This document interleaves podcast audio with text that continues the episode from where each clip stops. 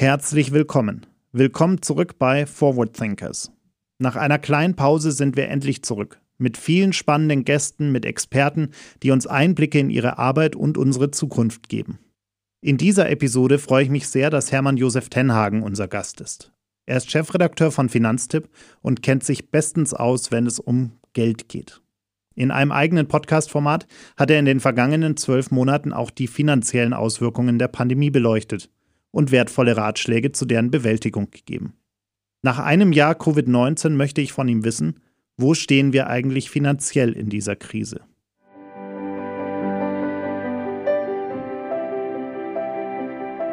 Wir alle stehen vor der Herausforderung, eine Zukunft zu gestalten, die für uns und die Generationen nach uns nicht nur lebenswert, sondern auch nachhaltig und erstrebenswert ist. Eine wahrhaft epochale Aufgabe, die uns alle etwas angeht. Welche Themen sind jetzt wirklich wichtig? Wie kommen wir voran? Und wo hakt es noch immer? Wer sind eigentlich die Köpfe, die vorantreiben, was für uns alle jetzt so wichtig ist? Herzlich willkommen bei Forward Thinkers.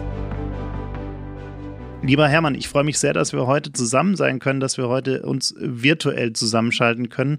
Irgendwann müssen wir es mal schaffen, dass wir uns auch wirklich so äh, von Angesicht zu Angesicht mal treffen können. Das hat uns ja die Pandemie bisher ein wenig verwehrt, leider. Aber genau, das ist, das ist wirklich doof. Also ich, ich empfinde das auch als blöd, weil, weil tatsächlich Gespräche ähm, wie man sie mit einem Glas Wein, äh, einer Maß Bier oder auch einer Tasse Kaffee einfach so führen kann, die finden ja im Augenblick häufig nicht statt und äh, ganz viel läuft über persönliche Kommunikation und läuft auch darüber, dass du die Leute angucken kannst und dass du sehen kannst, wie sie sich bewegen und äh, du kriegst einen anderen, einen anderen Zugang dazu. Und bei Menschen, die du noch nicht kennst, ist das mit dem Zugang, dem rein virtuellen, halt schon deutlich schwieriger. Das ist richtig, ja. Es ist äh, vor allem auch insofern schade, dass äh, ich dich ja gerne hier mal nach München zu uns ins Studio eingeladen hätte, weil, äh, wo du gerade von einem Glas Wein sprichst, wir hier nebenan auch eine wirklich voll ausgestattete Bar haben. Und das machen wir einfach trotzdem. Also das kriegen wir hin. Auf jeden Fall, genau. Also weil irgendwann soll Corona ja zu Ende sein. Also, ähm, also mit anderen Worten so sein, dass wir das auch so, einfach wieder machen können. Und dann bin ich bestimmt häufiger mal in München schon äh, deswegen, weil ja Finanztipp eben auch in München ist und weil ich dann von daher schon Anlass genug habe, regelmäßiger da zu sein und über Dinge zu sprechen. Und dann kommen wir einfach abends vorbei. Und wenn du eine Bar hast, können wir erst was sprechen, vielleicht so quasi beruflich und hinterher finden wir auch noch ein Glas, äh, Zeit für ein Glas Wein. Wir haben sogar ein komplettes Podcast-Aufnahme-Setup an der Bar, von dem her kann man das wunderbar verbinden. Uh, okay. das ist ja, wie, wie heißt die? Wie, äh, Ina Müller ist das dann quasi. Richtig. Ne? Ina Müller Light. Genau, sozusagen. Ja, ich, ich, ich freue mich, dass wir heute mal so ein bisschen drüber sprechen können, weil wir kommen damit natürlich auch schon direkt zum, zum eigentlichen Thema, über das wir sprechen wollten, nämlich das eine Thema, das uns seit einem Jahr beschäftigt. Äh, und es ist jetzt ja ein bisschen länger als ein Jahr. Äh, wie, wie hast du denn eigentlich am Anfang, wie war so dein erster Kontaktpunkt zu diesem ganzen Thema, wo du gemerkt hast, das wird jetzt wirklich ernst und, und äh, wird uns länger beschäftigen? Also mich hat das Anfang Februar, Ende Januar letzten Jahres angefangen zu beschäftigen, weil eigentlich mit Erstaunen weil ähm, es gab diese Meldung aus, aus China, aus Wuhan über die über diese Epidemie und über die, den Umgang damit bei, in, in China. Ähm, und ich habe mich ein bisschen gewundert über die die ähm, wie soll ich sagen, oh da ist das irgendwas was weit weg ist und was uns gar nicht so richtig betrifft äh, Mentalität, weil China ist 15 hm, Prozent vom Welthandel. Äh, die meisten Firmen in Bayern äh, die, um die es dann später ging, haben mehr Beschäftigte in China, als sie in Deutschland haben. Äh, also die sind da einfach unmittelbar von betroffen, wirtschaftlich. Und da habe ich schon gar nicht verstanden, warum das so, so niedrig gehängt wurde. Mal ganz abgesehen davon, dass ich nicht so genau wusste, ob, ob, wenn das so viele Leute dort betrifft und so viele Firmen, ob das tatsächlich einzuhegen ist. Also ob man es tatsächlich hinbekommt, dass das in Wuhan bleibt. Und da hat sich ja dann gezeigt, nein, das war nicht einzuhegen. Einmal in Deutschland hat es im ersten Anlauf ja noch ganz gut geklappt. Also äh, Webasto hat, glaube ich, das ganz gut hingekriegt in Bayern. Aber in, in Italien haben sie es halt nicht hinbekommen und haben es vielleicht auch gar nicht gemerkt. Und dann gab es Ischgl und dann äh, ist das ja quasi in Europa explodiert. Und das Interessanteste oder das, das Irritierende, wenn, wenn du als Journalist darauf guckst und wenn du als jemand drauf guckst, der, der den Leuten sagen, guck mal, da müsst ihr ein bisschen aufpassen, das könnte ein Problem werden, war, dass bis zu, bis 20. Februar oder so die Börse auf immer neue Höchststände geklettert ist, obwohl es dieses Phänomen schon gab. Und dann ist sie plötzlich abgestürzt und ist in vier Wochen so abgestürzt wie noch nie vorher, also jedenfalls in den letzten Jahrzehnten nicht.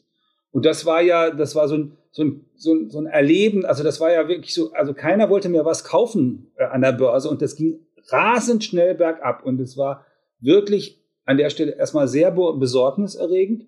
Und dann war es natürlich auch äh, sozusagen gesundheitlich besorgniserregend, weil wir gar nicht wussten, was äh, los ist und weil, weil du gemerkt hast, dass das System auch extrem nervös, also das Gesundheitssystem extrem nervös reagiert hat, weil es eben, es gab keine Impfung, man wusste nicht so genau, wie gravierend es ist. Äh, man konnte die eigenen Leute nicht schützen im Krankenhaus, äh, bei den Ärzten, die Krankenpflegerin. Ähm, und ähm, das, das war schon also eine, eine Riesenherausforderung. Und dann äh, hatten wir Gott sei Dank eine Kanzlerin, sage ich jetzt mal so, die Physikerin ist und die Exponentialfunktion beherrscht. Ähm, und dann gesagt, also jetzt aber heftig auf die Bremse, um das wegzukriegen. Und in der ersten Runde fand ich, äh, haben wir das in Deutschland super gemacht. Also äh, die, die Infektionszahlen sind, äh, sind gut im Griff gewesen und ähm, auch wirtschaftlich war das, war das super. Also zu beobachten, wie deutsche Behörden äh, in kürzester Zeit Soforthilfen für Unternehmen an den Start kriegen und zum Teil am Wochenende äh, sowas äh, unter, unter äh, loskriegen. Also in, ich weiß, in NRW gibt es diese Regional, äh, die heißen, ja, die heißen anders. Die heißen Regierungspräsidien, genau so heißen die. Also Detmold, Münster, Düsseldorf, Köln und hm, weiß ich gar nicht, was das letzte ist. Jedenfalls, äh, die haben das, äh, haben das äh, regional machen sollen, haben am Wochenende durchgearbeitet und es hat funktioniert. Und mein Cousin, der ist äh, Gastwirt, der hat so eine Außengastronomie auch, der hat auch einen Antrag gestellt und hat gesagt, er hat Samstag erfahren, dass er den Antrag stellen kann. Hat den Montag gestellt, hat eine Viertelstunde später eine Eingangsbestätigung auf seinem Computer gehabt und drei Tage später das Geld. Und er sagt, also das war große, großartig, großes Kino. Und in Berlin hatten wir es hier auch. Wir haben einige hunderttausend Anträge in einigen Tagen abgewickelt. Also ich war, also es war zwar unglaublich viel los und unheimlich viel Unsicherheit, aber der, unsere staatlichen Organe haben funktioniert wie selten. So. Dann gingen die Zahlen wieder runter und dann, äh, dann waren natürlich die wirtschaftlichen Folgen aber doch deutlich größer als gedacht. Und dann hat man über von Soforthilfe umgestellt auf ähm, Überbrückungshilfe und, und so. Und äh, wir haben äh, auf dem Höhepunkt dieser ersten Welle haben wir einen Podcast angefangen. Also Tenhagens Corona-Podcast und haben uns genau mit diesen Dingen beschäftigt, haben die Leute gefragt, haben geguckt, wie das in den Behörden funktioniert, haben versucht aufzuzeigen, wo du dein Geld bekommst, wie du das richtig machst, auch wie du als Mieter zum Beispiel mit deinem Vermieter redest, was das eigentlich heißt, dass du deine Miete stunden kannst, wie du mit deiner Bank redest, äh, wenn du irgendwie deine Raten nicht bezahlen kannst, ähm, dass du die eben auch stunden kannst ähm, und dass du Wohngeld beantragen kannst, weil es das gibt als sozusagen, das ist ein Zuschussgeschenk, da musst du nichts zurückbezahlen, wie mache ich das jetzt eigentlich? Ähm, all diese Fragen haben wir versucht äh, durchzudeklinieren, mal ganz abgesehen von diesen ganzen Reisefragen, die natürlich auch waren. Ne? Hunderttausende von Leuten haben äh, die Ratgeber bei Finanztipp damals angeguckt und runtergeladen und es hat Spaß gemacht und hat gut funktioniert. Es war eigentlich, lief das alles richtig gut an. Und dann ging, äh, kam diese nächste Phase, da ging es dann um die Überbrückungs Hilfen. Und da konnte man sehen, dass die Bürokratie äh, das wieder übernommen hat. Mit eigentlich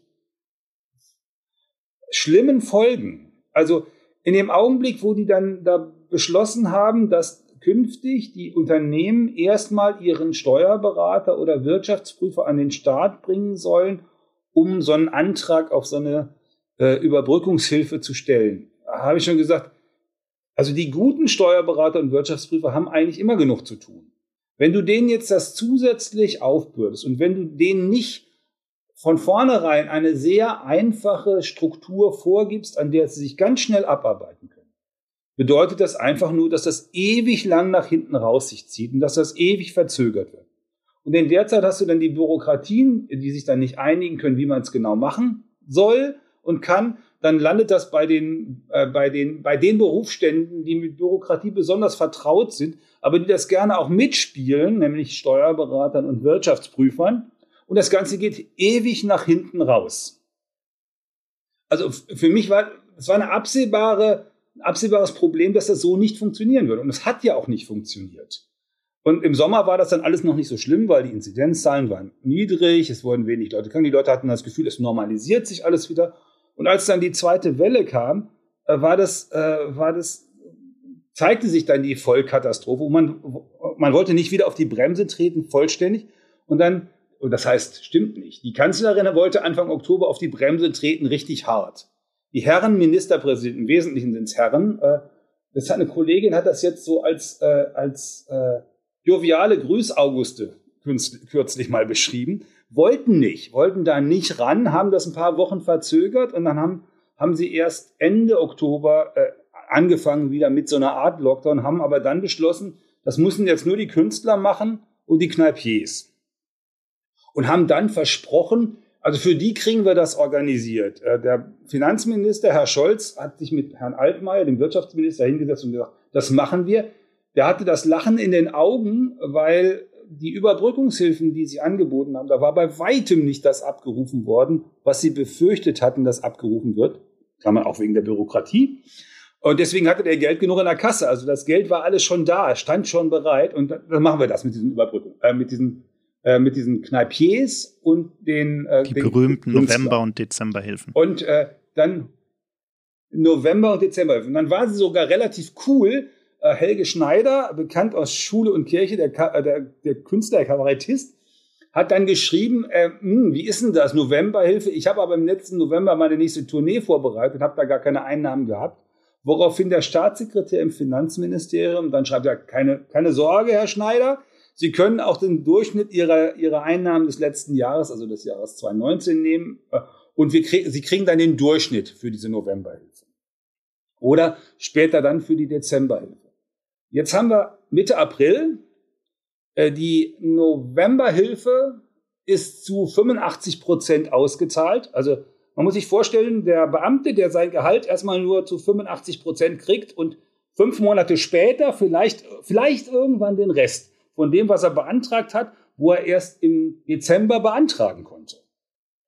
Das ist die Situation, in, der, in die die Bürokratie tatsächlich diese Unternehmen, und zwar insbesondere die, die man sich besonders ausgesucht hatte, als diejenigen, die, ähm, ähm, die, äh, die dafür sorgen sollten, dass, der, dass die äh, Epidemie, dass die Pandemie nicht wieder zunimmt, gebracht hat. Das war, das ist der eine Teil der Katastrophe. Und der zweite Teil der Katastrophe ist, dass tatsächlich in, der, in diesen Fragen, wie machen wir das in den Schulen, wie machen wir das in den Senioreneinrichtungen, äh, das offen, ganz offenkundig äh, nicht im Griff war, dass das nicht vorbereitet war und dass wir deswegen in der zweiten äh, Welle extrem viele Tote, ich meine, wir haben jetzt inzwischen, gehen auf die 80.000 Tote in Deutschland zu. Das ist, jetzt mal, ist mein Wort. Ne? Das sind viele, viele, viele, viele Leute, viele persönliche Schicksale, die auch auf, auf, die, auf die Rechnung gehen, weil das nicht gut vorbereitet war. Und, äh, und unsere Kinder sind seit einem Jahr nicht in der Schule. Also ich habe eine elfjährige Tochter und äh, die ist jetzt wieder im Wechselunterricht. Die hat das Glück, dass ihre Lateinlehrerin und Klassenlehrerin an EDV-Smarty ist, die im Zweifel auf ihrer eigenen persönlichen äh, Webseite die Unterrichtseinheiten organisiert hat, dass die Kinder dorthin konnten, weil der Lernraum des Landes wieder nicht funktionierte. Alles super, die macht das auch großartig, aber ich höre halt von Freundinnen und Freunden, von Kollegen, was deren Kinder in der Schule erleben und das ist eigentlich ähm, einigermaßen desaströs. Und dann kommt noch hinzu, dass ich ja, ich verstehe ja auch die Lehrerinnen und Lehrer. Also wenn du Lehrer bist, äh, hast du da 100 Kontakte am Tag in dieser Klasse und im Grunde potenziell ist immer einer von denen infiziert. Und bei den jungen Leuten, die merken das nicht, aber bei den Leuten, also bei so einem Lehrer oder einer Lehrerin über 50, die äh, machen sich dann schon ihre Sorgen. Ähm, also das, das, mit anderen Worten, die zweite Welle haben wir nicht gut hingekriegt. Ja, was sich wie so ein, ein roter Faden ja durchzieht, du hast es gerade äh, schon, schon äh, mit angesprochen. Ich habe letzte Woche mit, mit äh, Miriam Meckel ein langes Gespräch geführt, die auch gesagt hat, hey, wenn irgendwas schiefgelaufen ist in dieser Krise, also wenn irgendwas wirklich gravierend schiefgelaufen ist oder sichtbar wurde, dann, dass wir Digitalisierung in Deutschland in keinster Weise verstanden haben. Erst recht dann, wenn es um Behörden geht, wenn es um E-Government geht und alles, was damit zusammenhängt. Also es ist äh, ein, ein wahnsinniger Wust an Plattformen, an äh, jedes Bundesland macht irgendwie irgendwie was anderes. Auch also das zieht sich ja hin von Beantragung von Soforthilfen bis hin zur äh, Terminierung des Impftermins. Jedes Bundesland macht irgendwie was anderes, bei keinem funktioniert so wirklich gut äh, und irgendwie ist auch keiner bereit, mal irgendwie die Hand zu heben und zu sagen, hier liebe digitale Wirtschaft in Deutschland, helft uns doch mal bitte irgendwie aus diesem Schlamassel raus. Da wird immer irgendwie mit irgendwelchen komischen Lösungen herumgeschustert, wo man sich echt die Frage stellen muss, wo, wo wollen wir denn da eigentlich hin in dieser ganzen Situation? Ja, das ist, das ist in der Tat, also die, also das, den, der Nichtzugriff auf das, was wir an Digitalwirtschaft haben in Deutschland, ist so die eine äh, Geschichte. Und der, die andere Geschichte ist die Nichtbereitschaft, die Dinge, die da sind, auch einzusetzen. Also für mich sind da immer, das sind so zwei klassische Beispiele. Das eine ist das mit den Impfterminen. Ähm, äh, und äh, es gibt ja so Konzertveranstalter, die nun wirklich im Augenblick nichts zu tun haben. Ähm, und äh, die haben eine Infrastruktur für Anmeldung zu irgendwelchen Pro äh, Projekten, zu irgendwelchen Terminen, die ist da. Ich glaube, in Schleswig-Holstein haben sie die genutzt, diese Infrastruktur von diesen Konzertveranstaltern, um ihre Impftermine auf die Reihe zu kriegen. In den meisten anderen Bundesländern nicht. Haben versucht, es selber zu machen. Das hat oft nicht so richtig gut funktioniert. Und äh, das Zweite ist das mit der Nachverfolgung. Also wenn man, wenn man jetzt öffnen will oder wenn man möglichst viel offen halten will, dann ist es ja entscheidend, dass ich das hinbekomme, dass, äh, dass die, die Menschen, die sich infiziert haben, wenn sie das denn feststellen, sich melden und dass das dann nachverfolgt werden kann, damit möglichst äh, diese Infektionsketten gestoppt werden. Da gibt es eine Software in Deutschland entwickelt von Helmholtz, SORMAS. Die wird in, in Fidschi-Inseln angewendet, in Nigeria, in Ghana, in Westafrika bei der Ebola-Epidemie.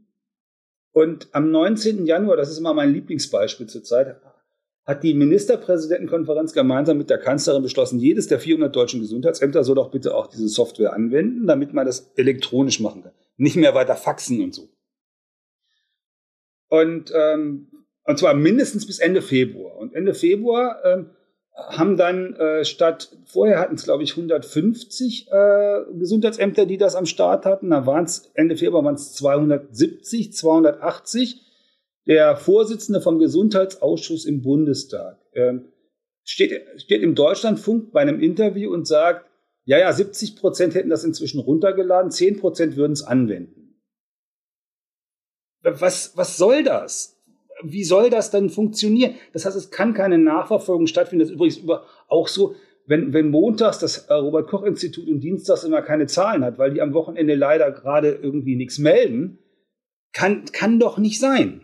Also das kann man, das kann in den ersten drei Wochen passieren oder so, aber wir sind jetzt ein Jahr im, im Prozess, wir wissen, dass wir dieses Problem haben. Die müssen doch inzwischen in der Lage sein, eine Meldekette auf die Reihe zu kriegen. Ähm, also so ganz viele dieser Dinge beschäftigen einen. Und, und wenn, wenn wir das bei Finanztippen machen, beschäftigen die einen natürlich, weil das immer wirtschaftliche Auswirkungen hat. Das bedeutet, dass die, dass die äh, Pandemie nicht im Griff ist und das bedeutet, dass die Leute nicht, nicht zur Arbeit gehen können, dass Menschen ihren Laden nicht aufmachen können, dass wir zu Ostern nicht äh, in Urlaub gehen können. Und wenn jetzt diese Bundesländer, wenn die jetzt alle klagen, nach Mallorca konnten sie fliegen, äh, nach Bayern konnten sie nicht gehen. Nein, Mallorca war die Inzidenz bei 19. Ähm, so, und äh, da, da, ist ja ein, da ist ja ein Punkt. Also, äh, und im Augenblick ist sie, glaube ich, bei 25. Also, wo ist sie denn in Bayern jetzt gerade? Ähm, und ich rede jetzt nicht von Schleswig-Holstein. Es gab in Schleswig-Holstein tatsächlich, in Plön war sie unter 30. In Niedersachsen war sie in Wittmund, äh, das ist an der Nordsee mit zwei Inseln. Und in Lüchow-Danneberg, das ist der dünn besiedelste Kreis äh, des Landes Niedersachsen, da wo der, der, Atommüll mal hin sollte, da war sie auch unter 30. Da hätte man auch die Leute hinschicken können. Aber das ganze Bundesland konnte das für sich nicht auf die Reihe kriegen. Und da müssen dann die Wirte vielleicht auch mal ähm, ihren Ministerpräsidenten oder die Ministerpräsidentin im Zweifel am Ohrläppchen ziehen und sagen, sag mal, ihr habt es nicht hingekriegt. Ähm, woran liegt es denn eigentlich? Was müssen wir eigentlich tun, damit ihr bei den Behörden es hinbekommt, damit wir eine Chance haben, solche Dinge zu tun, die die auf Mallorca ja tun. Okay, die sind eine Insel, das ist deutlich einfacher, so. Aber da sind natürlich wirtschaftliche Folgen, die eine Folge sind von Nichthandeln auf Seiten von staatlichen Stellen, die in der ersten Runde, wie gesagt, richtig super waren und dann, hm, schwierig. So. Und jetzt ist das natürlich, äh, die, dann, dann bei Finanztipp immer auch die Langfristfolgen. Was heißt denn das jetzt langfristig für mich? Sollte ich jetzt meine Geldanlage ändern? Nee, sollte ich nicht. Also, weil wir wollen ja nicht hoffen, dass das langfristig ist. Aber ähm, was sich tatsächlich getan hat, die Leute haben tatsächlich ihre Geldanlage geändert. Aber nicht, das ist auch, das haben sie, sie haben es richtig gemacht. Also im Jahr 2020 ist so viel gespart worden in Deutschland wie noch nie. Die Sparquote, die normalerweise bei 10 oder 11 Prozent liegt, die ist jetzt bei 17 Prozent ungefähr gewesen. Und zweieinhalb, 2,7 Millionen mehr Menschen haben wieder in Aktien angelegt. Häufig in Aktienfonds. Gott sei Dank sehr oft in Aktienindexfonds, weil das ist das, wenn du es noch nie gemacht hast, dann ist es das Richtige, das so zu machen. Da kannst du dann, also mit 25 Euro dich quasi an 1500 Firmen gleichzeitig beteiligen. Und wenn es dann einer Firma nicht so gut geht, dann ist das kein Problem. Und langfristig ist das auch deutlich weniger auf und ab, als wenn du dich an Einzelfirmen beteiligst. Also die haben das richtig gemacht bei ihrer Geldanlage. Unsere, unsere Nutzerinnen und Nutzer bei Finanztipp, ich kann jetzt ja sehen, wie viele zigtausend Leute das jeden Monat angucken, haben es richtig gemacht, aber auch in der Gesamtbevölkerung haben sie es bei der Geldanlage im Grunde richtig gemacht. So, das ist, das ist schon mal gut. Äh, bei der Rente, äh, naja, die mit der gesetzlichen Rente, die haben jetzt im letzten Jahr nochmal einen richtigen Nachschlag gekriegt. Die haben ja wegen, weil 2019 so grandios gelaufen ist, das gibt ja immer den, ein Jahr später dann die Rentenerhöhung, war 2020 die Rentenerhöhung im Juli über drei Prozent, also ganz super. Die werden aber jetzt ein, zwei, drei Jahre womöglich Nullrunden sehen, die Rentnerinnen und Rentner. Das muss man so erwarten. So bei der bei der Frage, wo ist es wirtschaftlich gut gelaufen? Überall da, wo es digital war, ist es relativ gut gelaufen. Da, wo die Digitalisierung noch nicht angekommen ist, ist es nicht gut gelaufen. Das heißt also, der Einzelhändler, der noch nicht digital war, der funktioniert nicht. Der Kneipier, der nicht äh, es vernünftig hinkriegt, seine, seine, äh, seine Speisekarte digital äh, unterwegs zu haben und sozusagen diese, diese Termine mit seinen Gästen abzusprechen, damit die ihr Kotelett oder was auch immer, die Schweinshaxe oder den äh, Hering äh, in, äh, in Aspik abholen können, der hat ein Problem. So, also von daher, da sind ganz viele Dinge, die wir dann versucht haben zu beschreiben, was die Leute tun können. Und jetzt kommt die, äh, jetzt im Augenblick ist die Impfung natürlich ein wichtiges Thema. Und jetzt die nächste Geschichte ist, was ist denn Langfristfolgen? Also das wird uns natürlich jetzt auch beschäftigen. Was ist denn mit, mit den Leuten, die ähm, womöglich tatsächlich Long Covid heißt das ja jetzt irgendwie eine, eine Langfristfolge haben? Funktioniert das mit der äh, mit der ähm, Unfallversicherung? Also wenn ich wenn ich jetzt ist das eigentlich ein Arbeitsunfall, wenn ich als Busfahrer äh, in München oder Berlin oder Köln krank werde, weil ich ständig irgendwelche äh, positiven infizierten Fahrgäste habe hin und her fahren müssen? Wie ist das als Krankenschwester, als, als Krankenpfleger, als Ärztin, ähm, als Lehrerin oder als Lehrer? Ähm, ist das ein Arbeitsunfall? Oder ist es danach eine Berufskrankheit, wenn ich, äh, wenn ich das habe? Oder sagt dann diese, diese ähm, Berufsgenossenschaft, nee, wieso? Sie können doch gar nicht nachweisen, dass Ihnen das im Büro passiert ist. Vielleicht war es Ihre, Ihre kleine Tochter, die es aus der Schule mitgebracht hat. Ähm, also das werden so Fragen sein, die uns jetzt beschäftigen werden. Und äh, dann natürlich, dass die Leute ihr Geld, das sie mal vernünftig angelegt haben, wenn es an der Börse jetzt ruckelig wird, was durchaus sein kann, jetzt nicht gleich panisch wieder abziehen, weil das Ding ist ja 15 Jahre. Wir haben uns das angeguckt. Aktienindexfonds weltweit, und zwar mit Finanzkrise, mit äh, 9-11, also mit, dem, äh, mit den Terroristen, mit Dotcom-Blase, die geplatzt ist. Über 15 Jahre hat man seit Mitte der 70er Jahre noch nie Verlust gemacht. Und im Schnitt 7% Rendite.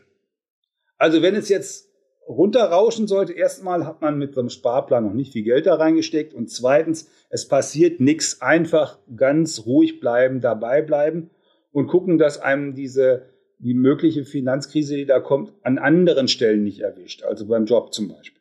Da wird da wird's ja dann gravierend. Nicht bei der Geldanlage. Das sollte eigentlich funktionieren. Jetzt sind wir ja in so einer ganz verfahrenen Situation momentan auch äh, dadurch bedingt, dass viele Branchen gar keine richtige Öffnungsperspektive haben. Also wenn wir an die, an die Gastronomen denken, wenn wir an die Hoteliers denken, an die Kulturschaffenden denken, ist es wahnsinnig schwer, schwierig für die äh, überhaupt irgendwie zu planen, wann wirtschaftlich überhaupt wieder Umsatz gemacht werden kann, wenn man jetzt mal das To-Go-Geschäft ausklammert. Aber ähm, die, die großzügigen November- und Dezemberhilfen, die, die bleiben ja jetzt aus. Also es gibt Überbrückungshilfe, ähm, aber so richtig ist da auch nicht mit eingerechnet, dass der, der Unternehmer ja auch irgendwo noch, noch wirklich selbst auch für sich von leben muss und nicht nur das Unternehmen über Wasser halten muss. Ähm, die, die ganz große Pleitewelle, die, die man ja schon befürchtet hatte letztes Jahr, ist ja weitestgehend ausgeblieben, auch weil man ja diese Insolvenzgeschichte äh, äh, gemacht hat. Ähm, aber äh, zunehmend merke ich, wenn ich hier durch München fahre, es sind immer mehr Restaurants, kleine Bars, kleine Geschäfte, die leer stehen, die zugemacht haben, die, die es nicht geschafft haben. Äh, wie, wie siehst du das? Glaubst du, diese, diese Pleitewelle kommt jetzt erstmal so wirklich auf uns zu? Die, die, die Auswirkungen werden jetzt erst wirklich sichtbar? Ja, also ich glaube, da wird noch eine ganze Menge, also es, es wird eine ganze Zeit lang dauern, bis das wieder funktioniert. Es wird einige geben, die, äh, ähm, die also es ist eigentlich ist es äh, gibt es zwei Arten von Problemen. Die einen, die einfach schlicht äh, das nicht aushalten können, wenn es ein Jahr, anderthalb, zwei Jahre praktisch kein Geschäft gibt, die auch nicht äh, gut an die Fleischtöpfe, die es denn da gab, herangekommen sind und das zum Teil auch äh, am Anfang nicht gemacht haben, weil sie gesagt haben, es dauert nicht so lange, also da, weil am Anfang wohl am großzügigsten verteilt und hinterher dann äh, geguckt haben, wie gehen sie damit um. Ist ja, ist ja nach wie vor so, dass dieser, diese Auseinandersetzung darüber, muss ich denn eigentlich meine Miete zahlen ähm, ähm, für einen Laden, wenn die Geschäftsbedingungen eigentlich nicht mehr da sind, weil ich gar nicht eröffnen kann? Oder muss mein Vermieter da einen Teil von mittragen? Das liegt ja bei den Gerichten. Und das ist natürlich dann bei den Gerichten ist es immer so, wer die tiefere Tasche hat, und es ist häufig der Vermieter, hat dann die besseren Karten, dass das, dass wir das auf die Gerichte abschieben und dann, wenn die, dass die Kleinen dann dabei bluten, das ist, das ist ein echtes Problem. Das muss man, glaube ich, nochmal angehen. Das zweite ist tatsächlich mit Perspektive, weil wenn ich weiß, die nächsten drei Monate kann ich nichts machen, dann kann ich mir für die drei Monate irgendwas suchen, wie ich irgendwie überlebe und fahre den Laden auf Null. Kurzarbeitergeld, also für die Beschäftigten, das hat ja relativ gut funktioniert. Das ist sogar so, ist wieder eins dieser, dieser, der, der Lichtblicke da. Das deutsche Kurzarbeitergeld ist in Europa kopiert worden, weil alle anderen gesagt haben, das machen die richtig. Das, das können wir doch auch. Die Briten haben das Kurzarbeitergeld kurzerhand kopiert und haben das Kurzarbeitergeld dann aber auch aus die, auf die Selbstständigen ausgedehnt. Mit einer ganz, ganz smarten äh, Methode. Die haben nämlich gesagt, also wer in den letzten Jahren bei uns, äh, also wir wollen ja nicht irgendjemand über Wasser halten, der es sowieso nicht bringt. Wer in den letzten drei Jahren bei uns Steuern gezahlt hat als Selbstständiger, und der, der kriegt bis zu 80 Prozent von dem, was er da als Einkommen bei uns angegeben hat, von uns als Hilfe jetzt. Ähm, mit anderen Worten, diejenigen, die aus irgendwelchen Gründen nicht so viel Einkommen angegeben haben, ähm, kriegen auch weniger Hilfe, aber, aber es kriegen alle Hilfe und das Finanzamt regelt das selber. Da hat man deutlich weniger Bürokratie, weil die wissen ja, was an, was an zu versteuerndem Einkommen gemeldet worden ist in den Jahren. Sowas kann man machen. Da hätte man dann auch die ganzen Fragen, wie macht man das mit den Selbstständigen und mit dem, äh, mit dem Unternehmereinkommen? Wie, wie regelt man das in so einer Frage? Hätte man auf diese Art und Weise sicherlich einfacher regeln können. Kann man immer noch überlegen, ob man das nicht an der einen oder anderen Stelle macht, um die über, über die Bühne zu kriegen, die Firma. So, und, und dann ist es wirklich, das ist natürlich diese Langfristperspektive, dieses vorwärts, rückwärts, seitwärts, vorwärts, rückwärts, seitwärts. Das, das kann kein Unternehmen aushalten. Ähm, das langfristig zu sein für nochmal fünf Monate bedeutet natürlich, dass gute Arbeitskräfte dann vielleicht auch weg sind, weil die was anderes bekommen. Aber es ist allemal besser zum Planen und damit umgehen, als vorwärts, rückwärts, vorwärts, rückwärts. Und es ist auch besser für den Mietvertrag mit seinem Vermieter zu sagen, pass mal auf, ich habe ein Jahr verboten bekommen, hier diese Firma aufzumachen. Äh, das ist force majeure, also das geht so nicht. Äh, du musst dich daran beteiligen. Du kriegst für die Zeit eben nur die halbe Miete. Beispielsweise. Ja, und dann das letzte wird jetzt sein, dass nicht irgendwie diese, die Anfangshilfen, die da jetzt kassiert worden sind, äh, da hört man jetzt die ersten Berichte von Leuten, die sagen, jetzt muss ich, soll ich da irgendwas zurückbezahlen? Ich kann das gar nicht zurückbezahlen. Wie soll ich das in dem Augenblick zurückbezahlen? Dass man da großzügige Regelungen findet, äh, dass diejenigen, die immerhin smart genug waren, am Anfang eine Hilfe zu beantragen und zu sagen, ich werde das brauchen, ich werde sonst nicht über die Runden kommen, dass die nicht, dass man die nicht hinterher den, den Hahn abdreht und die dann hinterher zumacht. Jetzt gibt es ja, weil du gerade Kurzarbeitergeld angesprochen hast, das hat ja in vielen, vielen Unternehmen ganz, ganz toll funktioniert, muss man ja wirklich äh, so sagen. Ähm, jetzt gibt es ja die ersten findigen Unternehmer, die, äh, die, ihren Mitarbeitern, die ja ohnehin viel mitgemacht haben äh, in diesem vergangenen Jahr, die ihren Mitarbeitern jetzt äh, die, den Urlaub kürzt, äh, kürzen ähm, möchten. Also die, die quasi anteilig nach dem, wo die Leute in Kurzarbeit waren, äh, hier einfach die, die Urlaub Urlaubstage zusammenstreichen. Da gibt es auch äh, inzwischen ein Urteil, glaube ich, in, in Düsseldorf war das äh, äh, ein Gericht, äh, die gesagt haben, naja, wenn die Leute in 100 Prozent Kurzarbeit sind, dann entsteht ihnen auch kein, kein Urlaubsanspruch. Äh, und äh, jetzt ist dieses ewige Hin und Her und jetzt sagen manche, naja, aber wenn der nur zu 75 Prozent im, in Kurzarbeit war, dann hat er ja nur einen 25-prozentigen Urlaubsanspruch erworben aus der Zeit und es ist ein wahnsinniges Chaos, was da gerade auf ganz, ganz viele Arbeitnehmer zukommt, die sich vielleicht darauf freuen, dass sie im Sommer endlich mal eine Woche oder zwei Urlaub machen können. Aber äh, gerade im Einzelhandel, wenn die äh, die ersten Monate dieses Jahr gar nicht äh, arbeiten konnten, gar nicht arbeiten durften, äh, dann haben die daraus nach der Argumentation ja kaum mehr Urlaubsanspruch für dieses Jahr. Ja, das, das wird eine ganz schwierige, also das ist eine ganz schwierige Auseinandersetzung. Was aber juristisch am Ende rauskommt, muss man mal sehen. Wichtig ist also aus der Perspektive, ich sage das jetzt mal aus der Perspektive des Arbeitnehmers, wenn mein Chef, meine Chefin mich da schofel behandelt, ähm, dann wird die auch nicht, äh, wird die danach auch nicht über die Runden kommen. Wenn meine, äh, also und aus der Sicht des Arbeitgebers, meine guten Leute will ich halten um Himmels Willen, ich fange doch nicht an, mit denen an der Stelle äh, rumzurechnen. Andererseits, wenn ich denn wirklich im Sommer wieder aufmachen können sollte, am 1. Juli, dann muss diese Mannschaft auch da stehen. So. Das heißt also, reden, reden, reden, reden, reden an der Stelle. Ähm, das ist ein gemeinsames Interesse, dass das Unternehmen überlebt und dass der Arbeitsplatz überlebt. Das heißt, äh, da muss ich dann gucken, und nicht über die Frage, wann denn dieser Urlaub abgefeiert wird, sondern, sondern darüber, wie ich, wie ich, wenn das Unternehmen wieder an den Start gehen kann, wie ich dann wirklich am Start bin und dass ich da meine Leute an Bord habe. Und eigentlich, wenn, wenn, wenn, man, wenn das gut funktioniert, dann wird man es auch schaffen. Äh, und wenn das nicht funktioniert, dann wird das, das Unternehmen ohnehin nicht richtig schaffen. Also da bin ich, äh, das ist, das ist genau wie mit dem Vermieter. Ein Vermieter, der einen Mieter in, mein, in seiner Ladenstraße sozusagen äh, an, an, in den Ruin treibt, indem er die Miete nimmt, obwohl der nicht den Laden öffnen kann. Äh, der, äh, der sollte dann durchaus auch von der Kommune gesagt bekommen, dass die Spielhalle da aber leider nicht rein kann, weil es gäbe schon drei Spielhallen in der Nachbarstraße. Und dann muss man eben auch gucken, dass man die am, am Wickel kriegt. Also das ist, äh, das ist ein, äh, diese Solidarität ist nie eine Einbahnstraße. Die kann immer nur auf, auf beiden Seiten laufen. Man muss die Unternehmen am Laufen halten und da, wo wir gemeinsam Unternehmen ähm, gesagt haben, ihr müsst schließen, ihr müsst für uns das Opfer bringen, müssen die am Leben gehalten werden, weil sie haben das Opfer für uns gebracht. Also nicht, wenn sie sowieso pleite waren, aber ne, immer dann, wenn das eigentlich funktioniert hat, müssen wir sehen, dass wir die an den Start kriegen wieder. Und die Arbeitnehmer müssen, werden genauso agieren müssen. Ne? Also da, wo, sie, wo, wo ihnen geholfen worden ist, dann muss man sie, müssen, müssen, müssen sie das äh, ähm, mittragen äh, und da, wo ihnen, wo sie Schwierigkeiten haben, da sollen sie eben auch weitere Hilfen bekommen.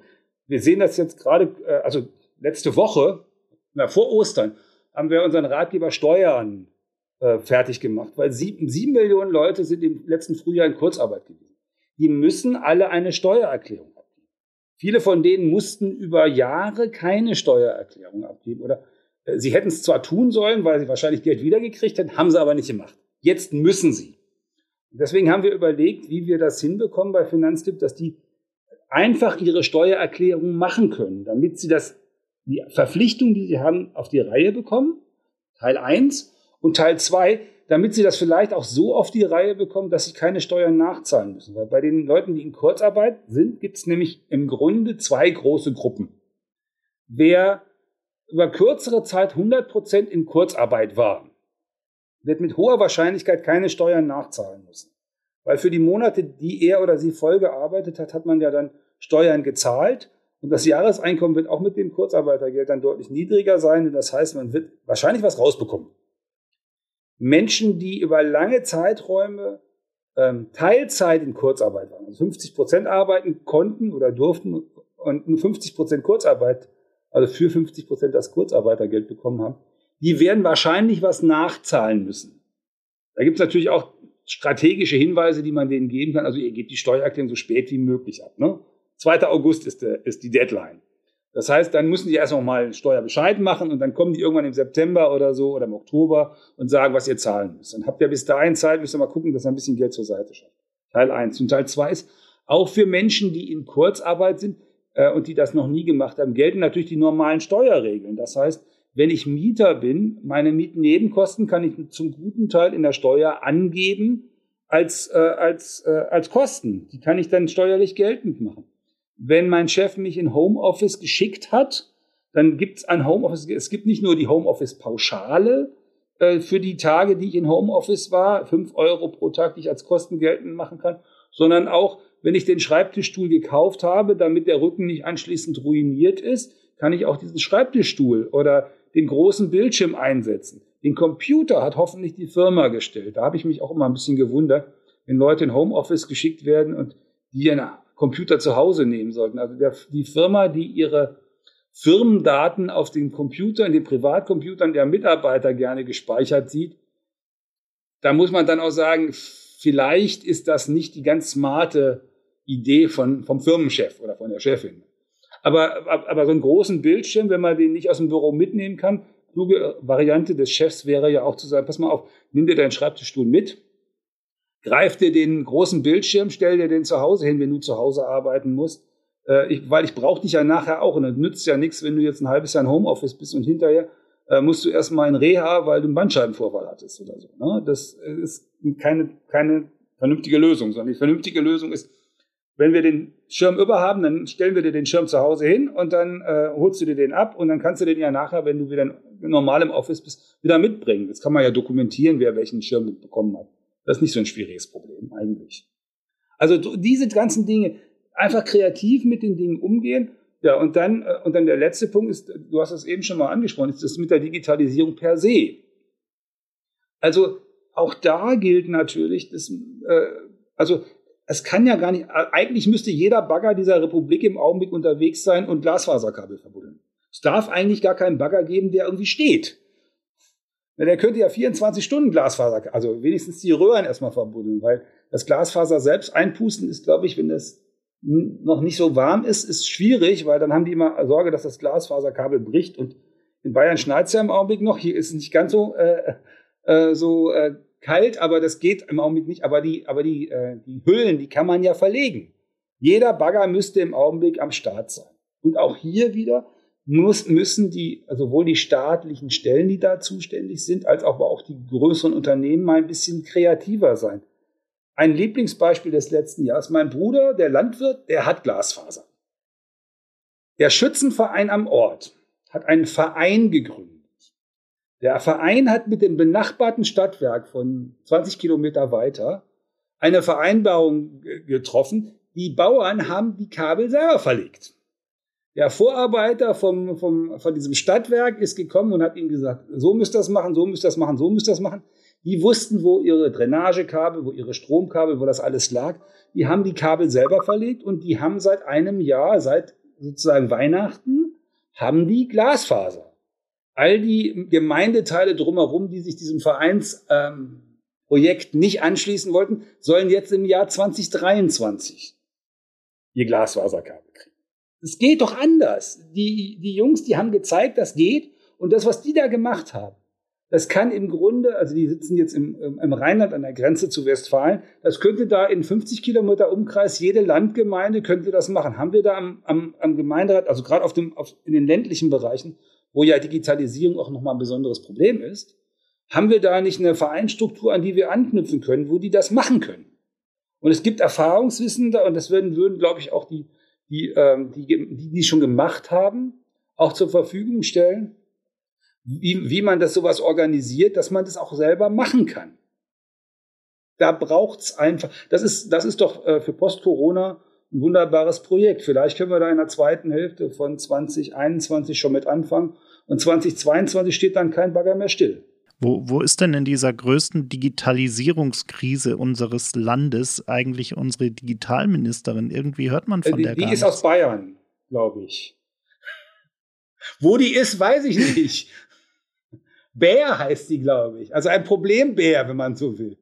Ja. Ähm, ich meine, da hört man sehr, sehr ähm, also wenig. Ich, ich, ich, ich höre die nicht, ich sehe die nicht und ich sehe auch nicht, dass diese, dass diese Investitionen so vorgenommen werden. Ich höre das gerade Gegenteil. Also oben an der Ostsee, wo, wo ich ein altes Haus habe, ist es so, die sind mit dem Verlegen recht gut vorangekommen, solange die polnischen Kolonnen da waren.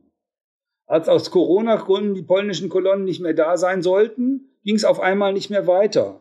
Und es war, war hinreißend, weil bei uns im, im Dorf war es tatsächlich, die polnische Kolonne hat so die, die Leitungen alle gelegt. Die liegen noch nicht im Haus, aber sozusagen die, im Dorf liegt alles. Und äh, die, ähm, die haben da echt gut gearbeitet und hatten einen ähm, ähm, Vorarbeiter, der das organisiert hat, der ähm, auch einen polnischen Namen hatte, aber im breitesten bayerisch mit den norddeutschen Pflanzen dort kommuniziert hat, weil der irgendwo in der Nähe von München groß geworden ist. Und es war, ein, war ein hinreißendes Projekt. Die Leute haben die geliebt natürlich, weil sie gesehen haben, es geht voran. Seit die weg sind, geht wieder nichts voran. Also da kann man auch Völkerfreundschaft mitmachen an so einer Stelle, wenn das denn funktioniert. Aber im Augenblick funktioniert halt wieder recht wenig. Ich weiß gar nicht, wie das mit den Tschechen ist, ob die irgendwie im Bayerischen Wald auch besonders gut sind im Verbuddeln von Kabeln. Das ist eine gute Frage. Ich werde dem mal nachgehen.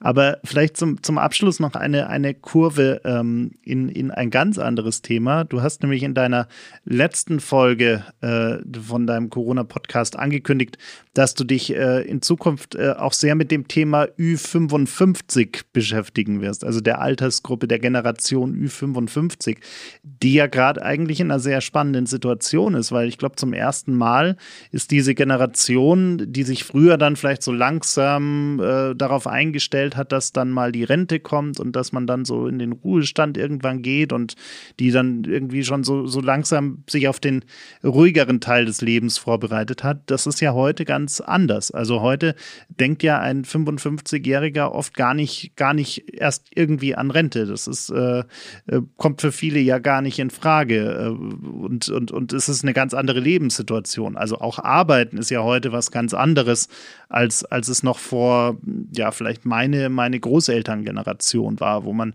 auch teilweise ja körperlich dann wirklich auch äh, irgendwann am Ende seiner Kräfte war. Ähm, wie, wie, wie gehst du an dieses Thema ran und was, was findest du da besonders spannend?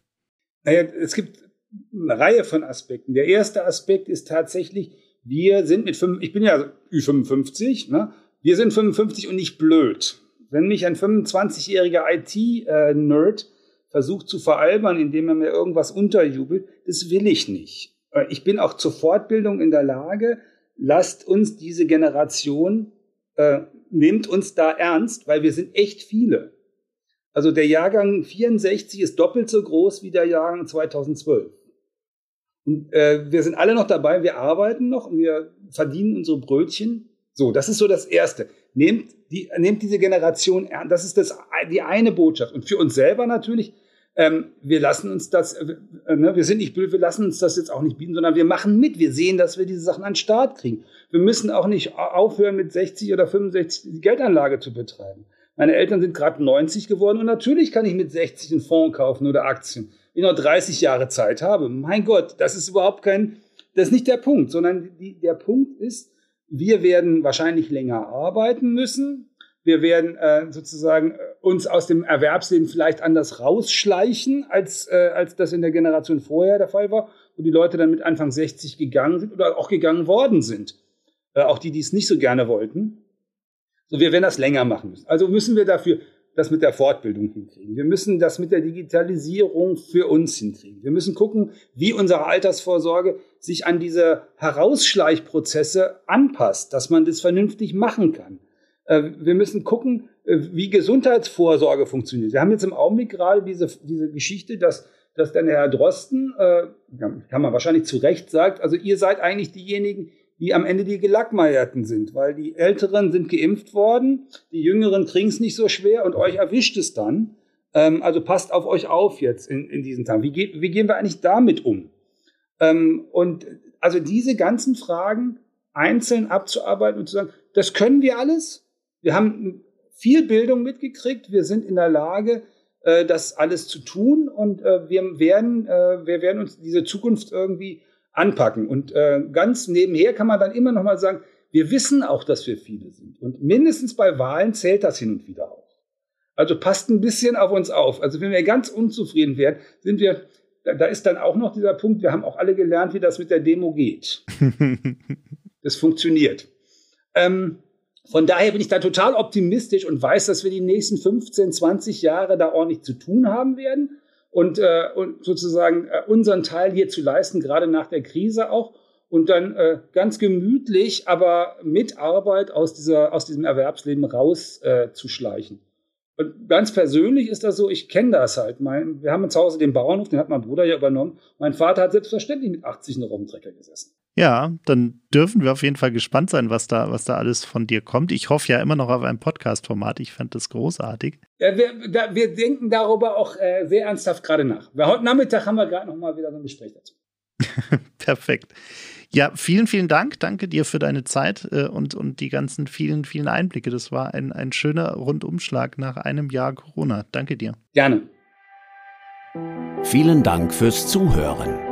Wenn dir diese Episode gefallen hat, du die Zukunft mit uns gemeinsam gestalten möchtest, klicke gerne auf den Abonnieren-Button und hinterlasse uns eine Bewertung bei Apple Podcasts. Forward Thinkers ist ein Podcast von 48 Forward, produziert in den 48 Forward Studios in München.